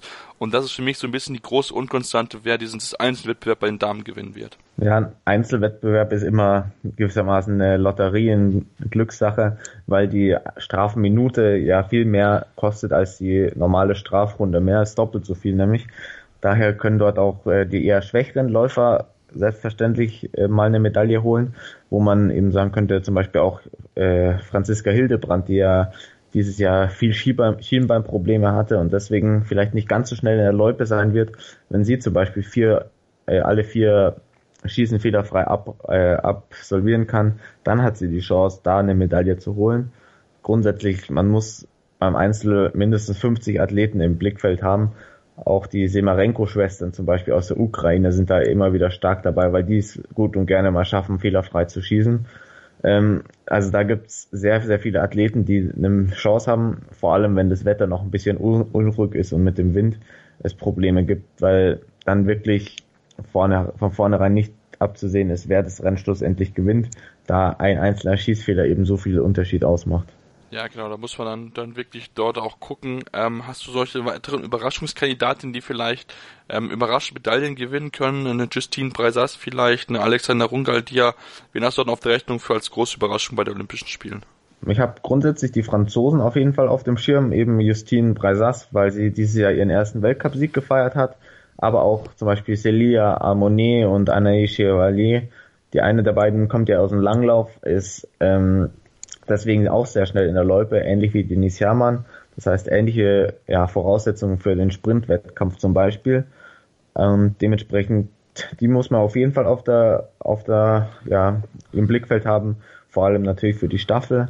Und das norwegische Team sollte man auch nicht aus dem, Augenwinkel, äh, aus dem Augenwinkel lassen, denn Tirel Eckhoff hat dieses Jahr ja schon ein Rennen gewonnen, musste sonst sehr viel pausieren, aber sie scheint ja auch in Form zu kommen, da sie jetzt bei den letzten Weltcups vorne mit dabei war und eben auch ein Rennen mal mitgewinnen konnte.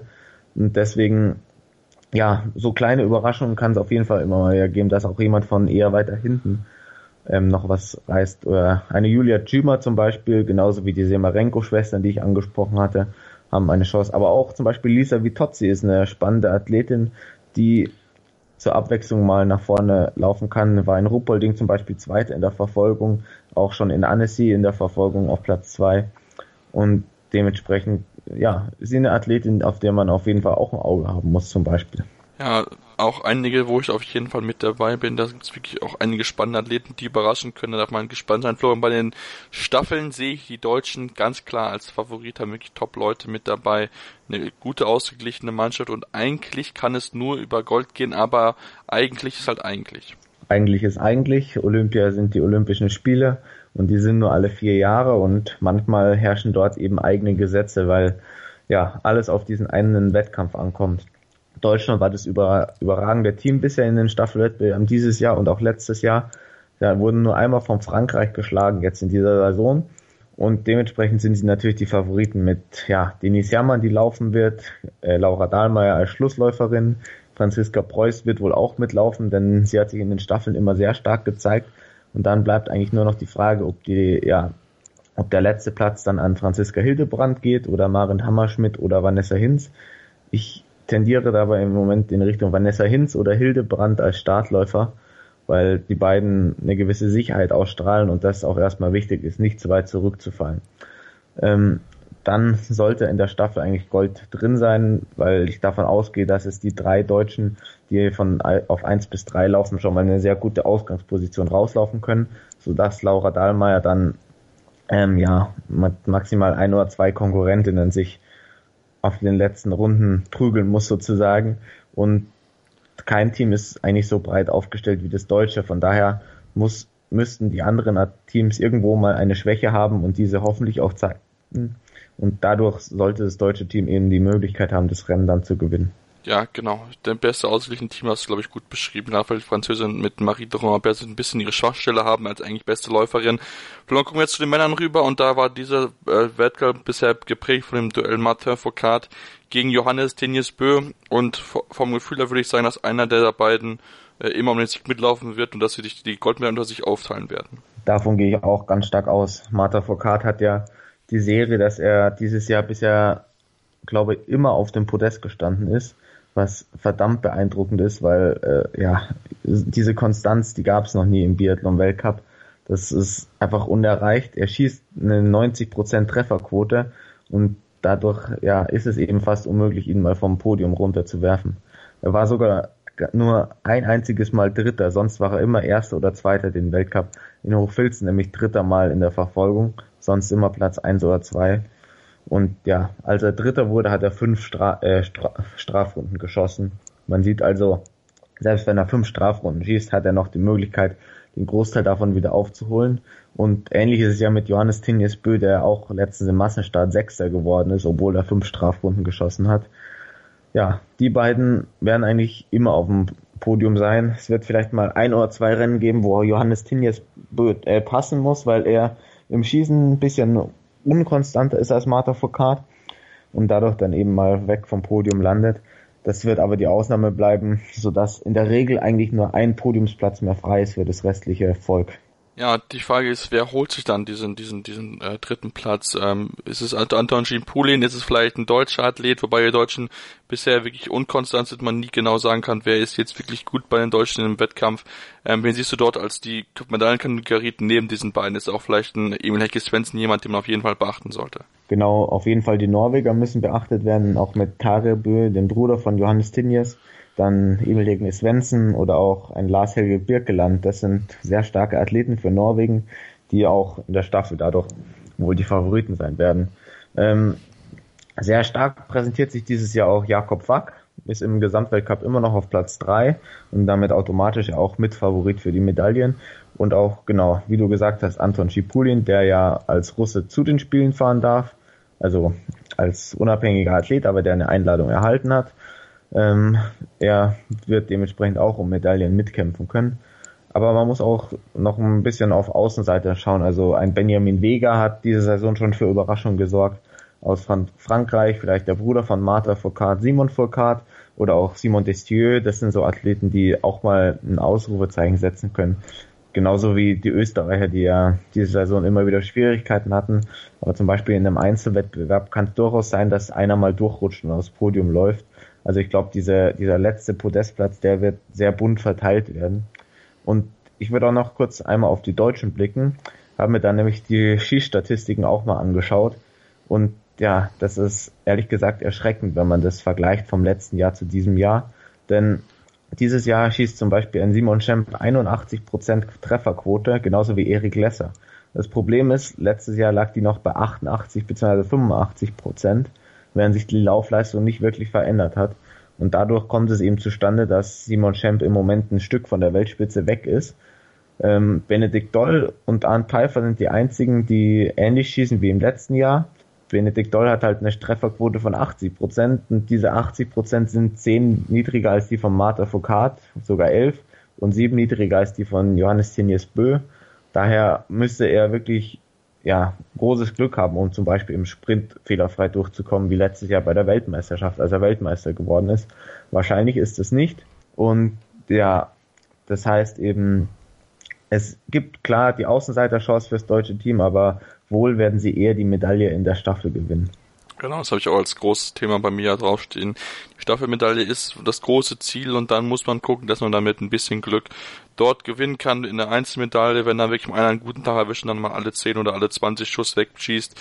Darf man dann gespannt drauf sein, wie sie sich dann präsentieren werden, wie sie dann auch im, im, im Staffelwettbewerb sich zeigen werden. Wir haben es schon gesagt, die Norweger der Großfavorit und dahinter ist das Feld offen, Franzosen, die Deutschen, aber auch die Russen sollte man auch nicht außer Acht lassen.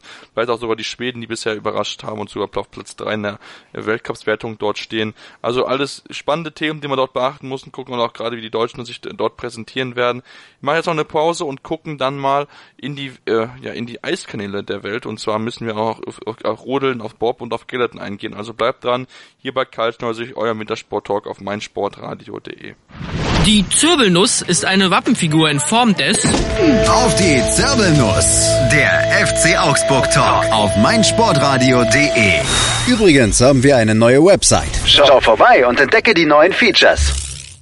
Einzigartige Augenblicke. Einmalige Momente. Unvergessene Emotionen. And Andreas präsentiert das Spiel meines Lebens auf meinsportradio.de. Und wir sind jetzt zurück bei Kalt 90, dem Wintersport Talk auf meinsportradio.de. Ich habe angeguckt, wir gucken jetzt mal in den Eiskanal rein und fangen doch mal mit den Rodelwettbewerben an und ähm, gucken dann zu den Damen auch zuerst, Ladies First. Ja, Florian Natalie Geisenberger sollte eigentlich Olympiagold gewinnen, weil sie Dominatorin der Saison war, 1120 Punkte gesammelt, im Gesamtweltcup klar gewonnen ähm, und ist somit auch die klare Favoritin auf den Sieg. Ja, sie ist selbstverständlich die Favoritin. Sie fährt in einer eigenen Liga, will man fast schon sagen, auch wenn sie zum Saisonende ausnahmsweise mal geschlagen wurde. Ähm, und sie ist ja auch die Titelverteidigerin und die mittlerweile sechsmalige Gesamtweltcupsiegerin. Möglicherweise muss man sie, wenn sie Olympia gewinnt, sogar als die beste Rodlerin aller Zeiten nennen. Ähm, dafür sollte sie aber erstmal Gold holen, dann kann sie sich in diese Konversation mit reinbringen. Äh, sieht auf jeden Fall sehr gut aus, dass sie das schaffen wird, weil ja, sie hat souverän den Gesamtweltcup gewonnen mit fast 400 Punkten Vorsprung. Dementsprechend ist Gold für sie Pflicht und dahinter sollte eigentlich auch noch eine andere Deutsche aufs Podium mitfahren. Ja, genau, das angesprochen hat ja eine Hüfner, die ja gestürzt war in Sigulda, aber nur mit äh, einem Schrecken weggekommen ist, ein paar blaue Flecke hat sie gemacht, hatte schon auf Facebook dann noch ein Bild aus dem olympischen Dorf gepostet und sich somit, weil sie auch gut gefahren ist über die ganze Saison zum Ende ein bisschen außer Form wirkte, aber jetzt wird sie mit Sicherheit motiviert reingehen und versucht natürlich Natalie Geisenberger zu ärgern und vielleicht sogar auf Gold zu schielen. genau, ich denke nicht, dass sie Gold erreichen kann, auch weil jetzt natürlich so eine kleine Verletzung nochmal schön die Vorbereitung ein bisschen durcheinander bringt, was immer nicht vorteilhaft ist. Ähm, jo, es gibt auch noch Diana Eidberger, die ja auch mit dabei ist. Also theoretisch haben wir drei Medaillenchancen im Rodeln. Zwei Medaillen sollten auf jeden Fall das Ziel sein. Ähm, wer dann schlussendlich die zweite holt oder ob sogar drei gibt, muss man noch abwarten. Aber ja, es sieht auf jeden Fall gut aus für das deutsche Team. Ja, genau. Weitere Kandidaten für die Medaillen dort sind mit Sicherheit Simon Bridger, die dritte geworden ist im Gesamtweltcup, aber auch eine Alex Gaff sollte man nicht außen vor lassen. Aaron Hamlin, da sind einige mit dabei, die dort versuchen, dort mitzuhalten mit den Deutschen, obwohl das natürlich kein einfaches Unterfangen werden wird, über die vier, vier Läufe die Deutschen dort zu schlagen. Florian, wo es spannender sein wird, da bin ich ziemlich sicher, ist bei den Herren weil dort ähm, hat Felix Loch zwar den Gesamtweltcup gewonnen, hat aber durchaus Probleme gehabt auf einigen Bahnen und ähm, ja, muss sich strecken, dass er dann noch bei Olympia Gold gewinnt, weil ich denke, Medaille ist auf jeden Fall für ihn drin, ob es Gold wird am Ende, das muss man mal gucken. Das wird tatsächlich ein sehr spannendes Event.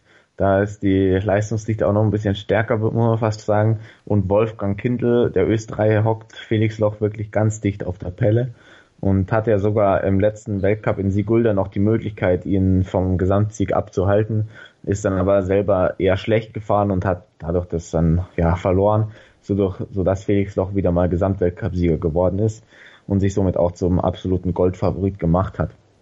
Ähm, das wird wohl auf jeden Fall eine ziemlich, ziemlich sichere Medaille werden für Deutschland. Auch Wolfgang Kindl darf sich durchaus Hoffnung da machen, für Österreich eben. Und dann für die anderen Deutschen sieht's im Vergleich zu den Frauen eher ja, solide aus, aber sind nicht unbedingt die nächsten Favoriten auf die Medaille, Johannes Ludwig und Andi Langenhahn sind immer solide mitgefahren, konnten aber keinen Sieg feiern in dem Wo in diesem in diesem ja, Weltcup Winter. Ein zweiter Platz steht da für Johannes Ludwig. Und sonst war das Ganze durchaus eher durchwachsen von den beiden anderen Deutschen. Das heißt, die Breite ist nicht ganz so vorhanden wie bei den Frauen. Ja, genau, dort ist viel mehr möglich. Ähm, auch wobei auch mal gucken muss, ob die beiden Russen starten sehen mit Pavlichenko und Roman Repilov. Ähm, ich weiß gar nicht genau, was jetzt der neue Stand ist aufgrund der Einsprüche. Ich bin aber bin aber sicher, dass zumindest einer von den beiden starten wird. Wer es sein wird, muss man mal abwarten. Aber wenn sie starten werden, sind sie auf jeden Fall auch ein großes, große Medaillenkandidaten dort. Und Florian bei den beiden Deutschen im Doppel Doppelsitzer werden ja Toni Eggert, Sascha Beneken und Tobias Wendel, Tobias Ahl starten.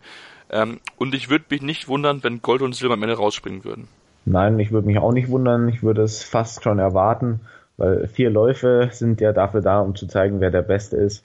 Man darf einerseits sich natürlich keinen groben Fehler erlauben, aber trotzdem ist nach vier Läufen das Ergebnis meist repräsentativer als nach zwei und dadurch muss man eigentlich sagen, dass es ja schon die Anforderung ist für die deutschen Doppelsitzer Gold und wenn möglich Silber zu holen, weil Toni Eggert, Sascha Beneken sehr dominant waren diesen Winter, nur drei Rennen nicht gewonnen haben.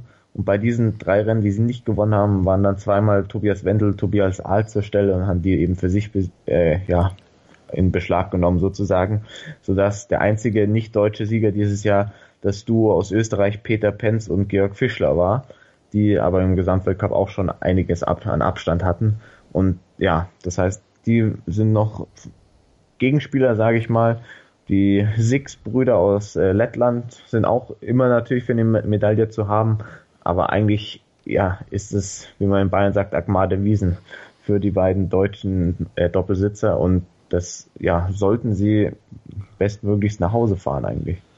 Das sollten sie eigentlich tun. Vier Läufe, es ist, kann auch einmal alles passieren, aber wenn, wenn es normal laufen würde, so würden wahrscheinlich die beiden äh, ersten Medaillen holen, die beiden ersten Plätze belegen. Florian, von den Leuten, die mit den Füßen voran werden, kommen wir jetzt zu den etwas verrückteren, die mit dem Kopf vorangehen, und zwar die Skeletonis ähm, dort möchte Thomas Dukus gerne seinen ersten Olympiatitel gewinnen, aber ein gewisser Sung Bin Yun wird ihm wahrscheinlich dafür wieder im Weg stehen und ähm, ja dafür sorgen, dass das nicht gewinnen wird, beziehungsweise sogar Martin Dukus ist der Richtige. Ich habe die beiden Brüder verwechselt in diesem Fall, aber auch er hat es noch nicht geschafft.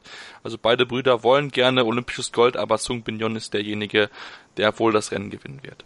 Ja, da gehe ich auch stark von aus, weil er in diesem Winter wieder mal sehr dominant war, wie auch schon im letzten Jahr. Nur zweimal hat er nicht gewonnen. Am Königssee am Ende der Saison war er nicht am Start, um nochmal zu Hause schon im Trainingslager sich fokussiert auf Olympia vorzubereiten. Er ist der ganz große Favorit und ja, dieser Skeleton-Wettbewerb wird wahrscheinlich für das südkoreanische Publikum ähm, eines der wichtigsten Events der ganzen Olympischen Spiele sein, weil eben Sung Bin die große Möglichkeit hat, dort Gold für das Gastgeberland zu holen. Und diese Möglichkeiten gibt es ja nicht so häufig in, bei diesen Spielen. Daher wird dort wahrscheinlich die Stimmung an der Bobbahn auch ziemlich gut sein. Er ist der große Favorit und wird eben Martin Sturkurs wieder mal den ganz großen Titel bei Olympia wegnehmen. Er wird in seiner Karriere dementsprechend wahrscheinlich keinen mehr gewinnen, aber eine Medaille ist für ihn auf jeden Fall noch drin. Genau, was traust du Axel Jung zu? Ist ja am Ende Zweiter im Gesamtweltcup geworden. Ob er mit Martin Sukus mithalten kann, war ich noch zu bezweifeln, aber ich denke, für Bonks hat er auf jeden Fall gute Möglichkeiten, dorthin zu kommen. Gerade weil auch Alexander Tretjakov zum Beispiel oder auch Nikita Trigobov ähm, zwar mit dabei sind, ich glaube Tretjakov sogar gar nicht, ähm, und er eigentlich so mit der stärkste war bisher in der Saison. Genau, ich äh, traue ihm auf jeden Fall eine Medaille zu. Im Gesamtcup der zweite Platz ist ja dadurch zustande gekommen, dass Martin Stukos nachträglich nochmal disqualifiziert wurde für St. Moritz und dadurch eben wertvolle Punkte verloren hat. Es wird ein spannender Wettkampf werden, die beiden Dukos-Brüder gegen den deutschen Axel Jung. Ähm, ja, wer das bessere Ende hat, kann man jetzt absolut so nicht absehen. Vielleicht zeigt, ähm, zeigt Martin Stukus ja auch wieder mal Nerven bei Olympia und verpasst dadurch sogar eine Medaille. Das ist natürlich auch möglich. Ähm, es sieht auf jeden Fall so aus, dass ein Deutscher um eine Medaille mitfahren kann, was ja so an sich schon mal was sehr Erfreuliches ist, wo man dann auch sehr gespannt zuschauen kann. Äh, wird sicher ein spannender Wettkampf werden, weil Gold zwar weg ist oder wahrscheinlich weg ist, aber dahinter es eben ziemlich offen ist. Ja, das, das denke ich auch. Ähm, wo es jetzt ein bisschen äh, ja, spannender ist, ein bisschen spannend besser aus deutscherer Sicht ist, ist bei den Frauen. Dort haben Jacqueline Dölling und Tina Herrmann den Weltcup für sich gestalten können, hatten zwar einige Probleme zum Start, aber haben das am Ende wirklich sehr, sehr gut ähm, leisten können und sind beide Top-Favoriten auf olympisches Gold, beziehungsweise auf jeden Fall eine olympische Medaille. Genau, die beiden waren ja diesen Winter in sensationeller Verfassung, haben das Ganze ziemlich unter sich ausgemacht und fast keine Siege hergeschenkt. Elena Nikitina darf ja tatsächlich starten für Russland jetzt. Sie hat mal einen Weltcup gewonnen, nämlich in Innsbruck und sie sehe ich auch fast als die stärkste Konkurrenz neben den Kanadierinnen Jane Channel und Elizabeth, Elizabeth Fate. Ähm, trotzdem sollte Gold und Silber eigentlich an Deutschland gehen, auch dort. Ähm, weil ja, Jacqueline Lörling letztes Jahr auch schon den Gesamtweltcup gewonnen, dieses Jahr wieder und sie ist aktuelle Weltmeisterin. Tina Hermann war im Jahr davor Weltmeisterin. Das heißt, das ja, wurde in den letzten zwei Jahren ziemlich komplett auf das deutsche Team aufgeteilt. Und ich erwarte auch jetzt wieder diese Reihenfolge, weil Jacqueline Lölling eben doch noch dieses kleine Tickchen besser erscheint dieses Jahr wieder. Ja, genau. Mal gucken, was auch die dritte Deutsche Anna Fernstedt dort leisten kann. Hatte auch gute Rennen. Gerade die letzten drei waren auch sehr, sehr positiv. Vielleicht kann sie um die Medaille mitfahren. Ähm, ist noch eine junge Fahrerin. Wenn sie es nicht macht, ist jetzt auch nicht schlimm. Aber überraschend kann sie mit Sicherheit. Und dann, Florian, gucken wir mal zu den Damen im Bob rüber. Ähm, dort sollte es ja eigentlich darauf hinauslaufen, dass ja die drei großen Favoriten, die es in den letzten Jahren immer waren, Kaylee Humphreys, Elena Myers-Taylor und Jamie Google-Poser, die Medaillen unter sich aufteilen. Aber seit dieser Saison gibt es zwei deutsche Bobs, die dort mithalten können. Stefanie Schneider und Mariama Yamanka sind beide vorne mit dabei und können zumindest um eine Medaille mitfahren, vielleicht sogar um Gold. Genau, sie können auf jeden Fall um eine Medaille mitfahren. Gold ist natürlich schon ein großes Brett, wenn man bedenkt, dass Kaylee Humphreys die letzten beiden Olympia-Goldmedaillen äh, gewonnen hat. Dementsprechend ist sie natürlich jetzt auch wieder Goldmedaillen-Favorit. Ähm, dahinter ist aber ja durchaus Platz schon für Getümmel. Elena Myers-Taylor ist wieder mal Zweite im Gesamtweltcup gewonnen und war sehr konstant dieses Jahr. Sie ist einmal nicht aufs Podest gefahren, nur und sonst eben auf je, in jedem Rennen konstant dabei gewesen.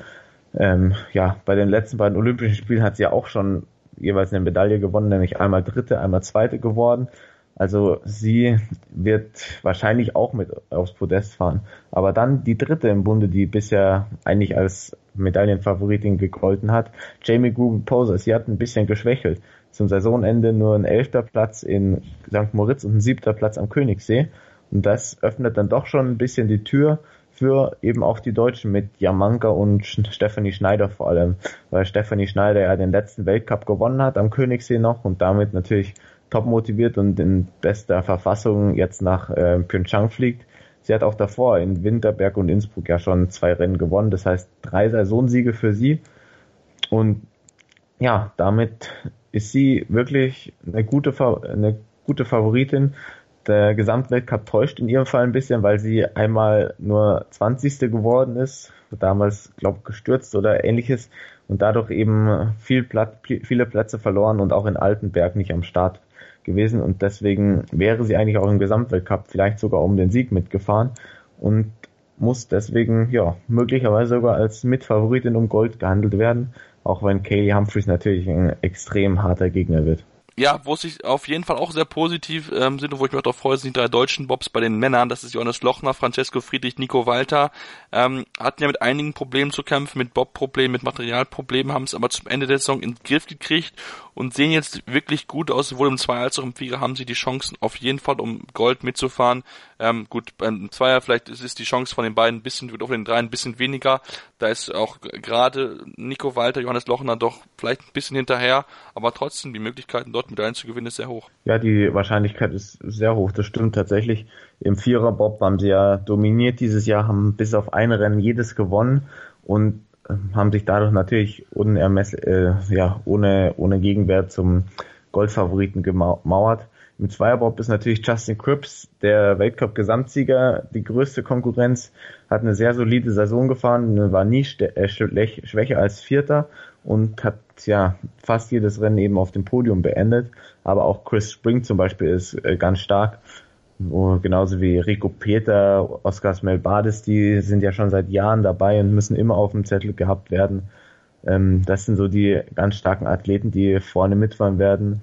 Bisschen überraschend Oskars Kibermanis, der noch eher junge Athlet, auch aus Lettland, der im Zweierbob dieses Jahr schon richtig gut mitgemischt hat und aber auch im Viererbob schon siebter war. Ähm, er könnte tatsächlich auch um die Medaillen mitfahren. Und damit haben wir so ja, sechs, sieben Bobs, davon drei aus Deutschland jeweils, die zu den ganz großen Favoriten zählen. Ja, es wird ein spannendes Rennen. Gut aus deutscher Sicht ist auf jeden Fall, dass äh, die Bobs mittlerweile zu funktionieren scheinen von beiden Firmen, was am Saisonbeginn ja noch überhaupt nicht der Fall war. Mittlerweile sieht es ganz gut aus und das macht auf jeden Fall Hoffnung. Genau, das macht Hoffnung und ähm, lassen wir mal gucken, was die Deutschen dann da zeigen werden. Und damit sind wir jetzt auch schon am Ende unserer Sendung angelangt. Ich hoffe, es hat euch gefallen. Wenn es euch gefallen hat, lasst uns das gerne eine Rezension bei iTunes. Am besten natürlich fünf Sterne. Aber wir sind auch offen für konstruktive Kritik. Ansonsten könnt ihr es natürlich auch folgen. Nochmal hier der Hinweis auf unsere Social Media Kanäle. Unter dem Twitter, unter dem Handle Kaltschneuzig und bei Facebook findet unter dem Namen Kaltschneuzig. Also dort liken, uns folgen und dann könnt ihr doch immer dann bei Olympia up to date zu sein. Wir melden uns dann wahrscheinlich in den nächsten Tagen wieder mit ähm, den Kollegen Malte, Malte, Malte Asmus und Andreas Thies bei Winter Games, den Podcast von meinsportradio den zu Olympischen Spielen. Also den solltet ihr auch unbedingt abonnieren, sowohl bei iTunes, aber auch eurem favorisierten Podcatcher. Ja, dann war es das jetzt von uns und dann schaltet dann wieder ein bei Winter, äh, bei bei den Winter Games, beziehungsweise dann gucken wir dann, wann wir die nächste Aufnahme von Culture dann machen werden. Äh, wahrscheinlich dann aber erst nach Olympia, weil wir dann halt, wie gesagt, täglich bei den Kollegen Andreas Thies und Malte Asmus auf meinen Sportradio zu hören sind. Also bis dahin macht's gut und freut euch dann natürlich, guckt fleißig Wintersport bei den Olympischen Spielen in Pyeongchang. Sendung verpasst? Kein Problem. Alle Sendungen gibt es auch als Podcast auf meinsportradio.de. Wie viele Kaffees waren es heute schon? Kaffee spielt im Leben vieler eine sehr große Rolle. Und das nicht nur zu Hause oder im Café, sondern auch am Arbeitsplatz. Dafür gibt es Lavazza Professional. Kaffee am Arbeitsplatz, der genauso lecker schmeckt wie in eurem Lieblingscafé. Die perfekte Kaffeelösung für jede Art von Unternehmen. Klein, mittel, groß. Ihr habt auf jeden Fall einen Kaffee, der schmeckt. Die richtige Motivation für eure Arbeitstage. Alle Infos zu Lavazza Professional findet ihr auf lavazzapro.de mit allen Kaffeelösungen für euer Büro. Wusstest du, dass TK Maxx immer die besten Markendeals hat? Duftkerzen für alle, Sportoutfits, stylische Pieces für dein Zuhause, Designer-Handtasche, check, check, check. Bei TK Maxx findest du große Marken zu unglaublichen Preisen. Psst. im Onlineshop auf tkmaxx.de kannst du rund um die Uhr die besten Markendeals shoppen. TK Maxx, immer der bessere Deal im Store und online.